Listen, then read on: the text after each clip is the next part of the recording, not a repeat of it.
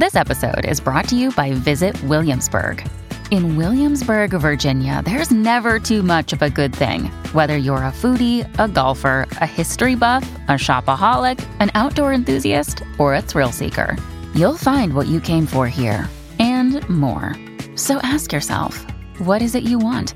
Discover Williamsburg and plan your trip at visitwilliamsburg.com.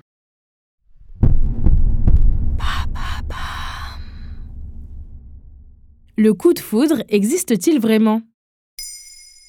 Merci d'avoir posé la question.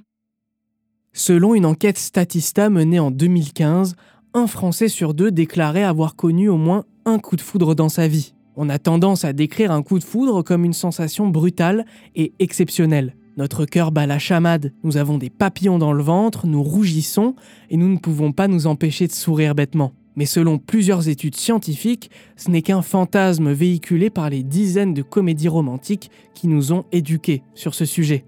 Et c'est quoi alors le coup de foudre?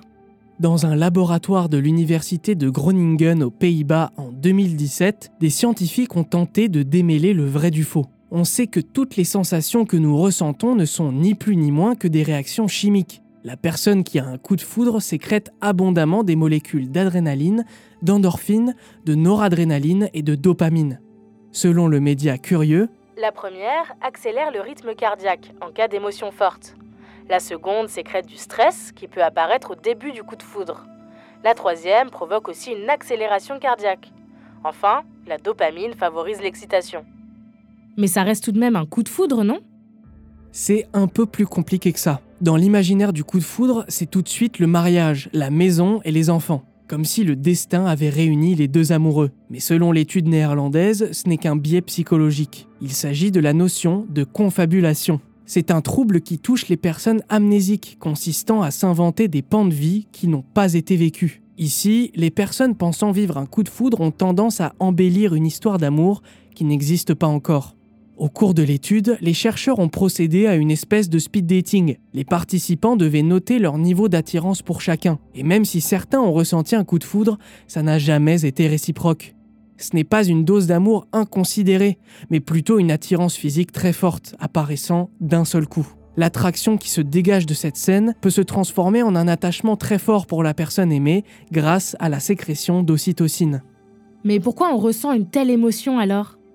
Parce qu'apparemment, c'est une manière de se désinhiber face à la séduction amoureuse. C'est en tout cas l'avis de Bernard Sablonnière, chercheur en neurobiologie et auteur de l'ouvrage La chimie des sentiments. Il explique que la dopamine que l'on sécrète pendant le coup de foudre nous pousse à aller directement vers l'autre, sans se poser de questions. Mais il ne faut pas crier victoire trop vite, car ce sentiment a tendance à s'atténuer avec le temps. Après deux ou trois ans en moyenne, la molécule de sérotonine vient contrer le fameux dicton que l'amour rend aveugle. La personne ayant ressenti un coup de foudre implacable commence à voir les défauts chez l'autre et dans certains cas ne les accepte pas. Voilà en quoi le coup de foudre n'existe pas, d'après la science. Vous souhaitez réagir à cet épisode? C'est possible et ça se passe sur Spotify. Vous pouvez commenter l'épisode et répondre au sondage du jour directement sur l'appli. Maintenant, vous savez, un podcast Bababam Originals écrit et réalisé par Samuel Limbroso. Si cet épisode vous a plu, n'hésitez pas à laisser des commentaires ou des étoiles sur vos applis de podcast préférés.